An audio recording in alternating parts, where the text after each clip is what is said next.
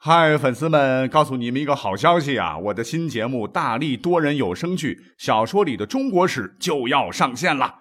想要了解新节目或者跟我互动聊天，赶快来加入 VIP 粉丝群。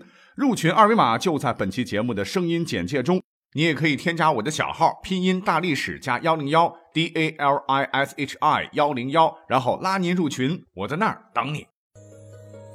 管他正史野史。这里只有大历史，大力讲的历史正在播出。欢迎收听本期节目。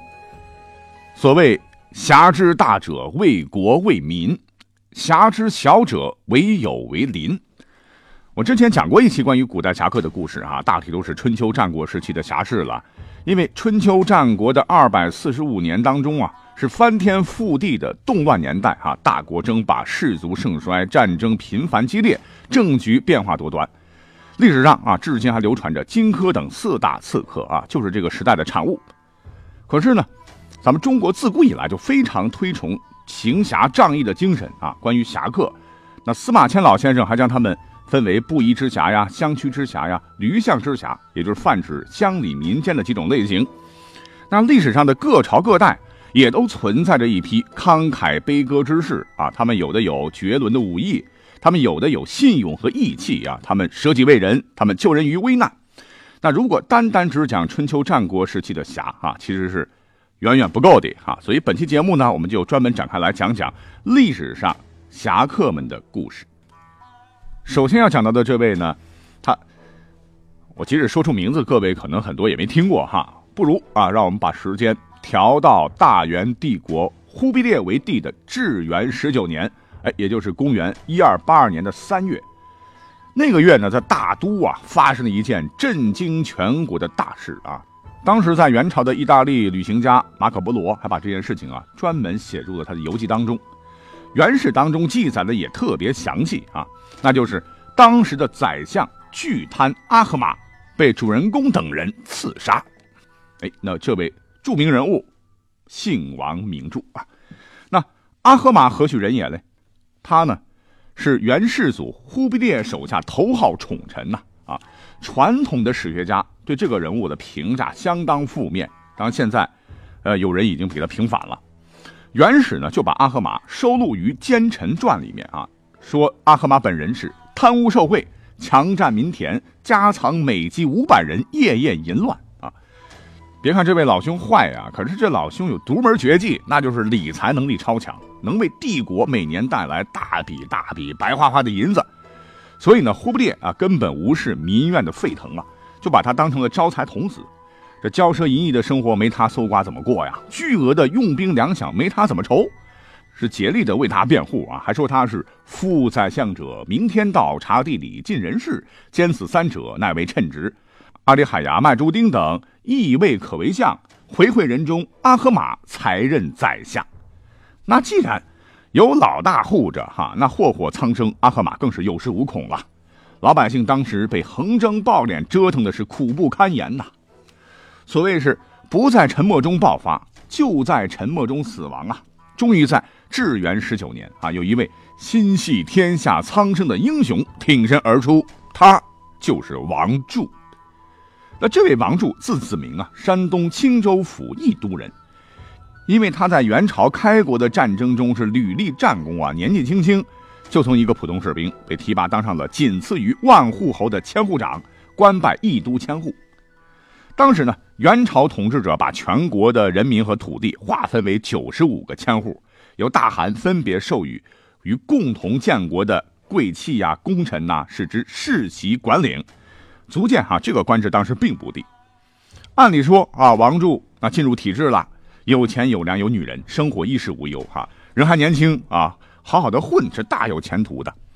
可是他当上千户以后啊，是亲眼看到老百姓生活在水深火热当中啊，为了生活卖妻卖女，为了填饱肚子扒树皮嚼树根，这都让他的内心受到了极大的震动。当时社会矛盾都直指奸臣阿合马。卖官鬻爵、坑害忠良、骗财骗色、奸人妻女，这都让嫉恶如仇的王柱对阿合马是痛恨之极。原始记载啊，因他素质极恶，因人心愤怒，密铸大铜锤，自恃愿击阿赫玛首，一锤子嗨死他啊！所以为了为民除害嘛，他和当时的法师高和尚等合谋，趁着一二八二年三月，忽必烈和太子真金移驾上都，不在京城的机会，诈称皇太子还都要做佛事，接八十多人夜入京城。第二天一大早呢，他们先派了两个僧人到中书省，命中书省官员置办斋物迎接所谓的太子。等到了中午呢，王柱又脚传令旨，命令枢密副使张毅发兵若干，在当夜聚集在东宫之前。张毅也没怀疑，是信以为真的。王柱啊，接着自己去见阿赫玛，说太子将至啊，让他率中书省官员到东宫前等候。可这个阿合马智商还够啊。这派了数骑人马出城查看，遇到了王柱事先安排的假太子队伍啊！假太子就将阿合马派来的人全部杀了，一路闯入京城。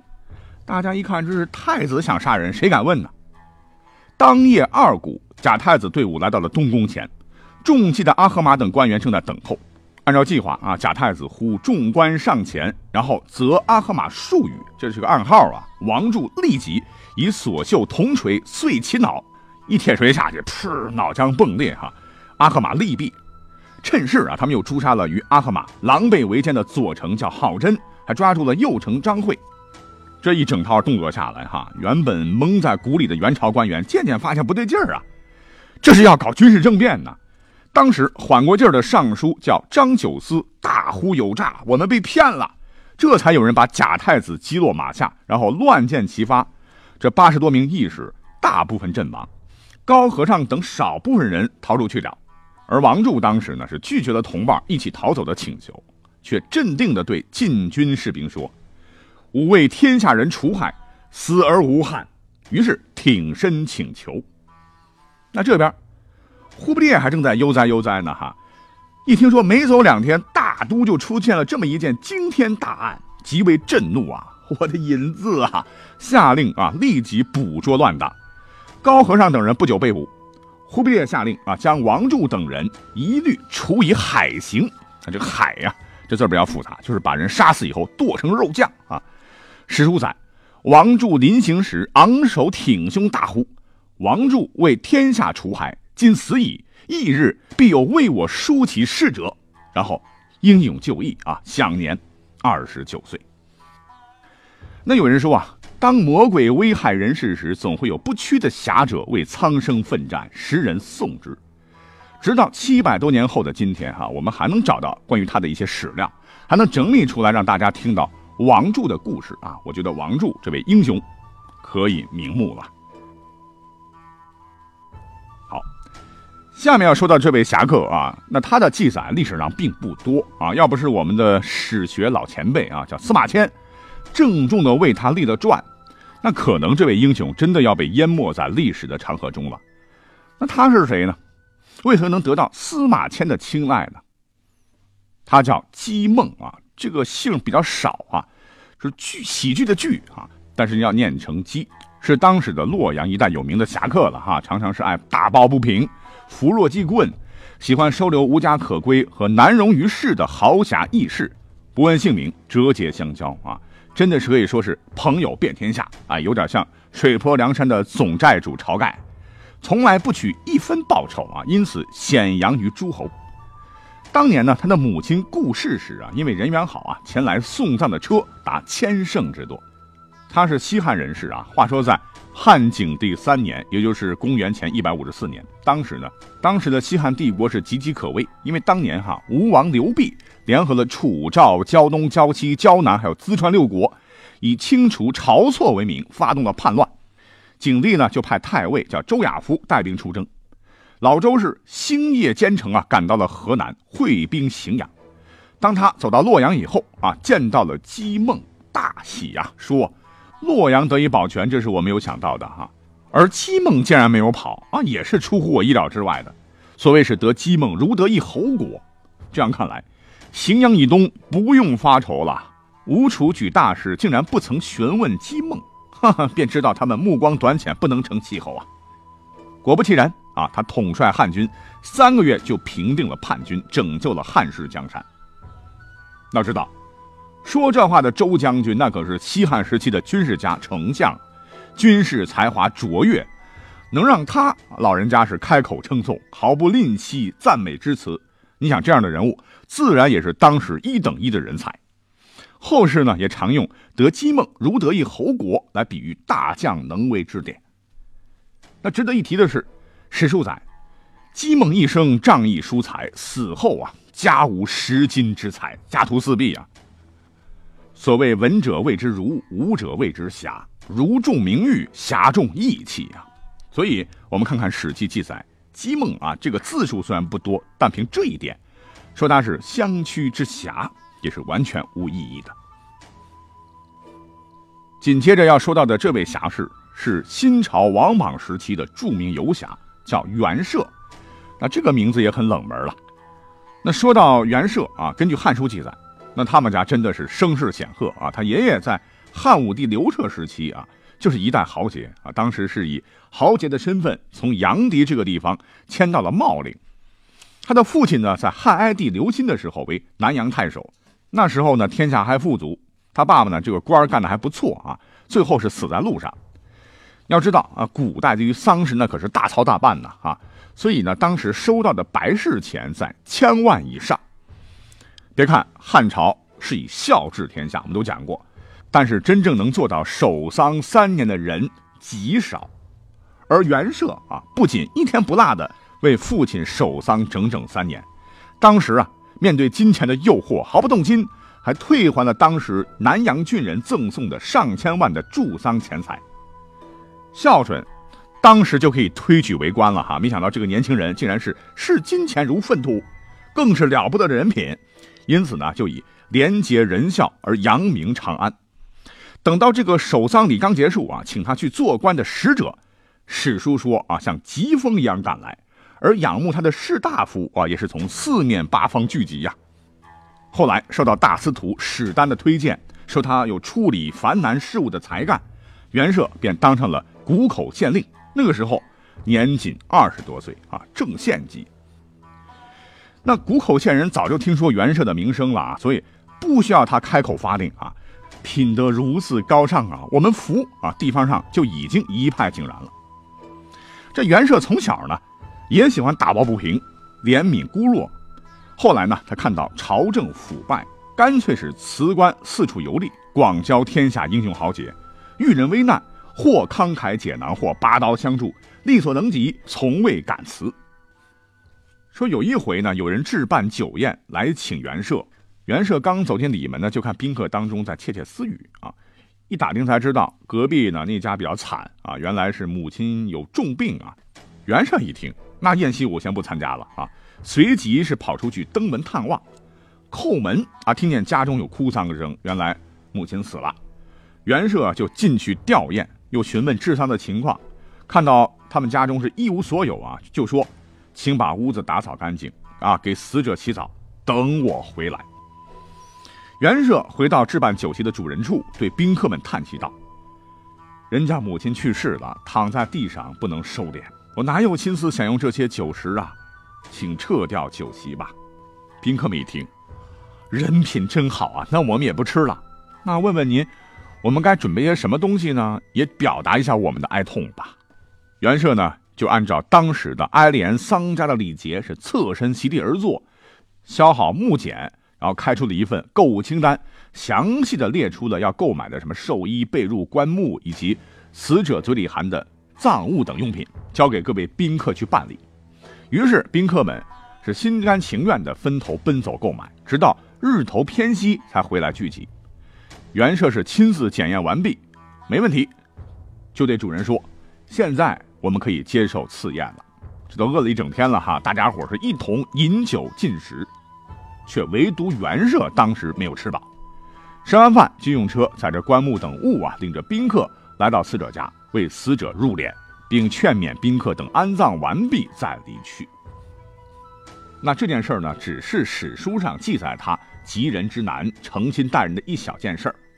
后来呢，有坏人诋毁袁绍啊，说他是奸人之雄，就是善用权术、狡诈欺世的野心家。那刚才讲到的这位死者的儿子听到以后呢，很悲愤呐，立即就把说这话的人给杀了。后来呢，王莽乱政啊，群雄起兵反叛，附近郡县的一些豪强一看机会来了哈，起义打倒暴政，打倒暴政，是纷纷假借名号起兵，响应当时的汉军。那这些假借名号者早就听说过袁绍的大名啊，都争相打听袁绍的住处前来拜见。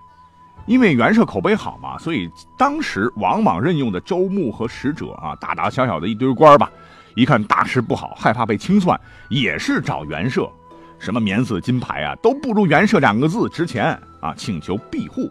他们都在乱世中保全了性命，救命恩人呐！哈，袁绍被这帮子人呐用一车送到长安。当时是更始帝刘全在坐镇嘛，他手底下有个西平将军叫做申屠建。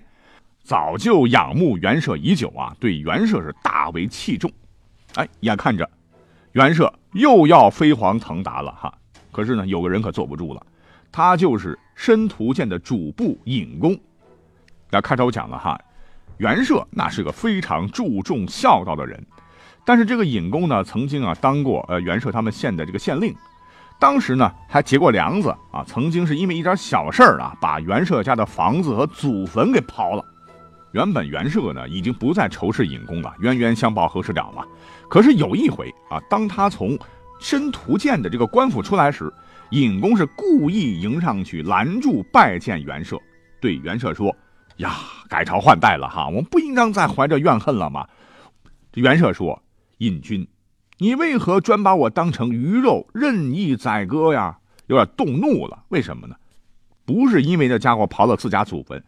是血海深仇啊，而是因为这个尹公不知好歹，贱嗖嗖的为了活命哈，把袁绍当成了睚眦必报的小人。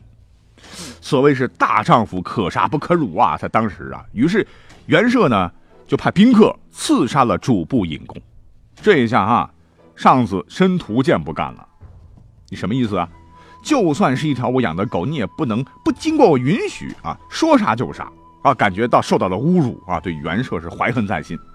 他呢，先是假意传话说，我要和袁大人共同镇抚三府一带啊，怎么会因为死了一个小吏就改变主意呢？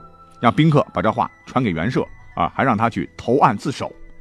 袁绍一想啊，好吧，啊，杀人是不对的，于是呢，宾客们就乘着几十辆车一同送袁绍去监狱。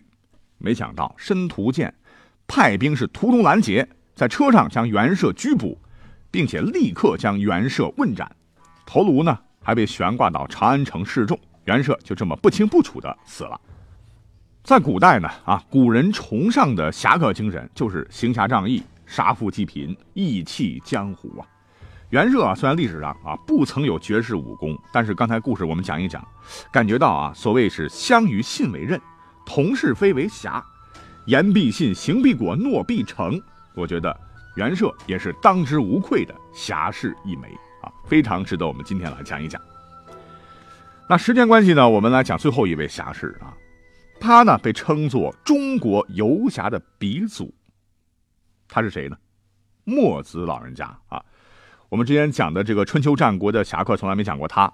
那按理说，墨子是墨家学派的创始人啊，理应是一位思想家、教育家、科学家、军事家，跟侠士有毛关系？非也啊。我们看墨子的这个生平。他呢是中国历史上唯一一个出身农民的哲学家，虽然出身卑微啊，但是亲身体会过下层百姓之苦，所以他一生啊主要干了两件事一是广收弟子啊，积极宣传自己的尚贤尚同、兼爱非攻的学说；第二个就是不遗余力的反对兼并战争。他和孔子相比较啊，孔子当时周游列国是想当官了，可是他呢？当时是带着墨家学派的这些弟子们穿梭于各国之间，目的就是帮助弱国抵御强国，来消弭战祸，求取和平。比如说，当时啊，楚国攻宋，墨子呢就派弟子叫做秦古离等三百人，持守城装备帮助宋国，又以机智的交锋迫使楚国退兵而去，使弱小的宋国得以保全。等等这些事迹都说明，墨子对侠的运用啊。已经从人与人之间呐，上升到了人与国和国与国之间，正可谓是身体力行、铁肩担道义。开头讲到了哈，侠之大者，为国为民，所以从这个角度来讲，墨子被称作中国游侠的鼻祖，当之无愧。